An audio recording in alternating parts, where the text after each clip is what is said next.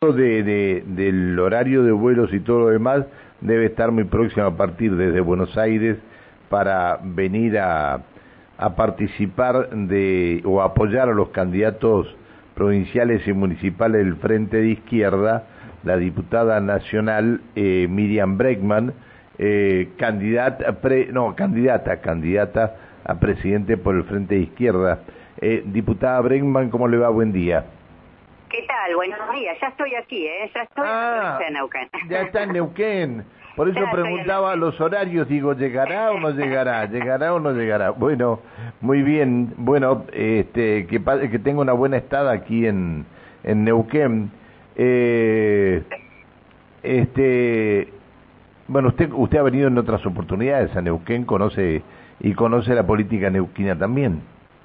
Mira, Neuquén para mí es como, como un, lugar de, de mucho reconocimiento, mucho cariño, porque represento a trabajadores y trabajadoras de esta provincia desde hace unos 20 años, o sea que es bastante tiempo, he acompañado todo el proceso de fábricas recuperadas, de pelear por trabajo genuino, de mantener esos puestos de trabajo y estoy en contacto permanente con esta con esta provincia desde hace muchísimos años y como usted dice, sí, he venido asiduamente, siempre vengo y también le voy a confesar que en el verano, cuando hay que descansar un ratito, es una provincia que me gusta mucho.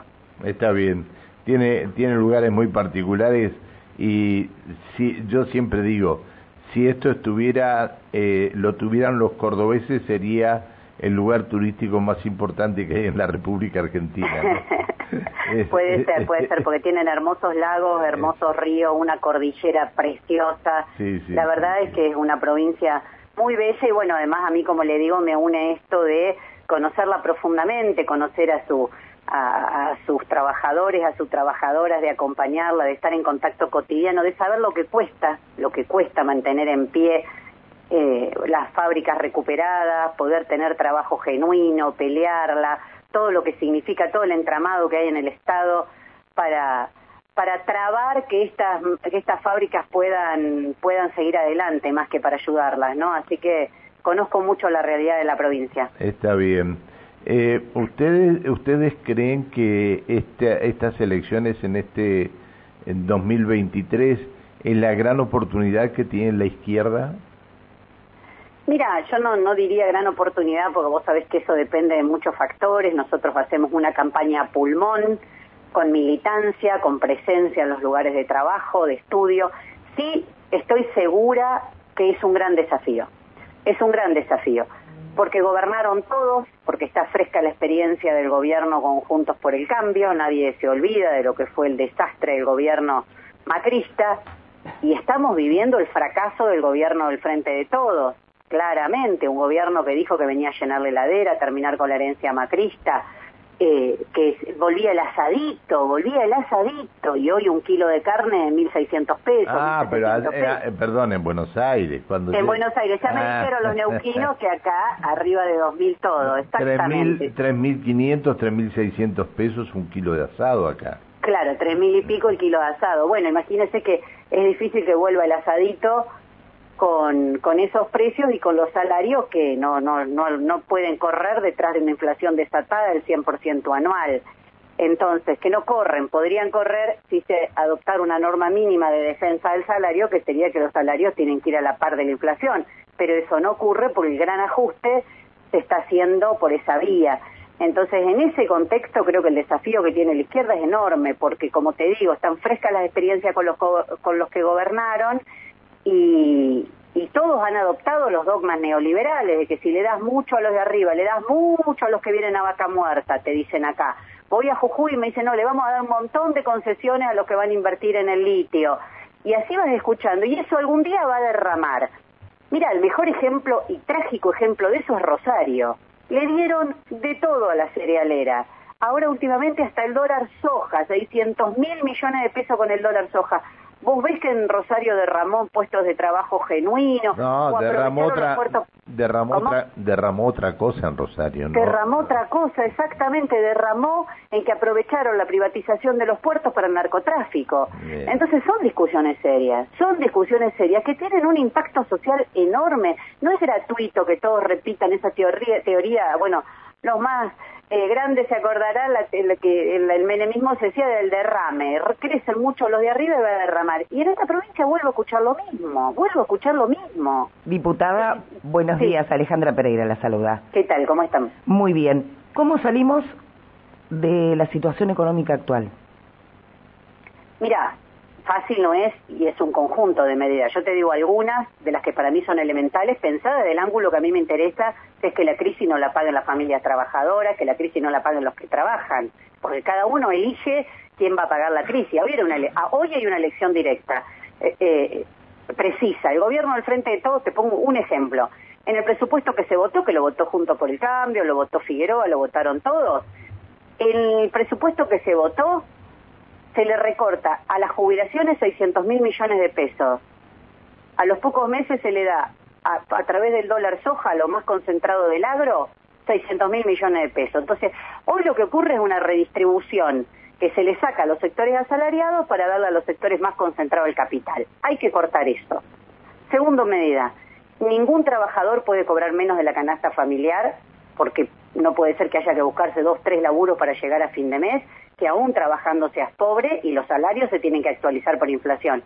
Tercera propuesta que venimos insistiendo con mi candidato a vicepresidente, con Nicolás del Caño, que venimos recorriendo el país. Nosotros tenemos una propuesta para crear en forma inmediata un millón de puestos de trabajo genuinos con derechos. Si se reduce la jornada laboral a seis horas, se reparten las horas de trabajo que quedan libres, que quedan vacantes entre los que están desocupados, entre los que tienen un trabajo precario. Solamente en las grandes empresas, en las grandes empresas ganadoras de este modelo, se podrían crear inmediatamente un millón de puestos de trabajo genuino. Díganme que eso no es lo que deberíamos estar discutiendo, pero te entrampan, te hacen discutir ayuda social sí, ayuda social no, ¿qué hacemos? Sí, en la emergencia obviamente que la ayuda social es necesaria, pero lo que queremos es trabajo genuino con derechos. La particularidad es enfrentar argentinos contra argentinos y pobres contra pobres. Esta es la particularidad que tienen. Sí, eh, exactamente. Exactamente porque el que no llega a fin de mes dice por qué al otro le dan una ayuda. El que tiene una ayuda es lo único que puede tener y además de eso sale a hacer changas porque nadie puede vivir con lo que son las ayudas sociales en la Argentina, entonces van precarizando, pero no solo precarizando el salario, van precarizando la vida de las familias, la vida. Hoy los pibes, hacen una encuesta entre los pibes.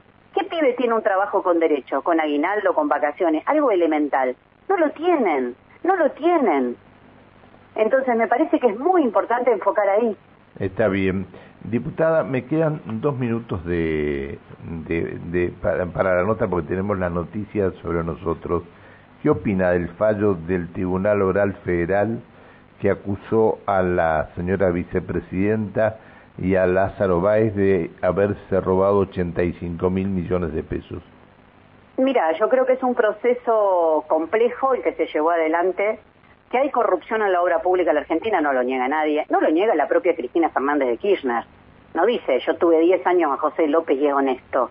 Eso no lo niega nadie. Ni ella misma, cuando vos escuchás su alegato, dice, pero tenía relaciones con tal empresario, con otro empresario, y desnuda lo que es el entramado de corrupción, pero el entramado de corrupción existe, y el kirchnerismo no ha dado una explicación política sobre eso. No lo ha dado, no hay ninguna explicación como tuviste 10 años ah, de secretario José López, con todas las denuncias y con todo lo que, lo que lo rodea. Entonces ahí hay una discusión profunda de ese entramado de corrupción. A la par, entiendo que el proceso tiene serias eh, complejidades, que vos no podés, que el juez que la juega Cristina Fernández Kirchner o el fiscal van a jugar al fútbol en la quinta de Macri. No sé, no, no es que no guardan la imparcialidad, no guardan el mínimo decoro. Y de todo ese entramado de corrupción es evidente que hicieron un recorte y la llevaron a Cristina Fernández de Kirchner a juicio y la inhabilitaron para ejercer cargos públicos.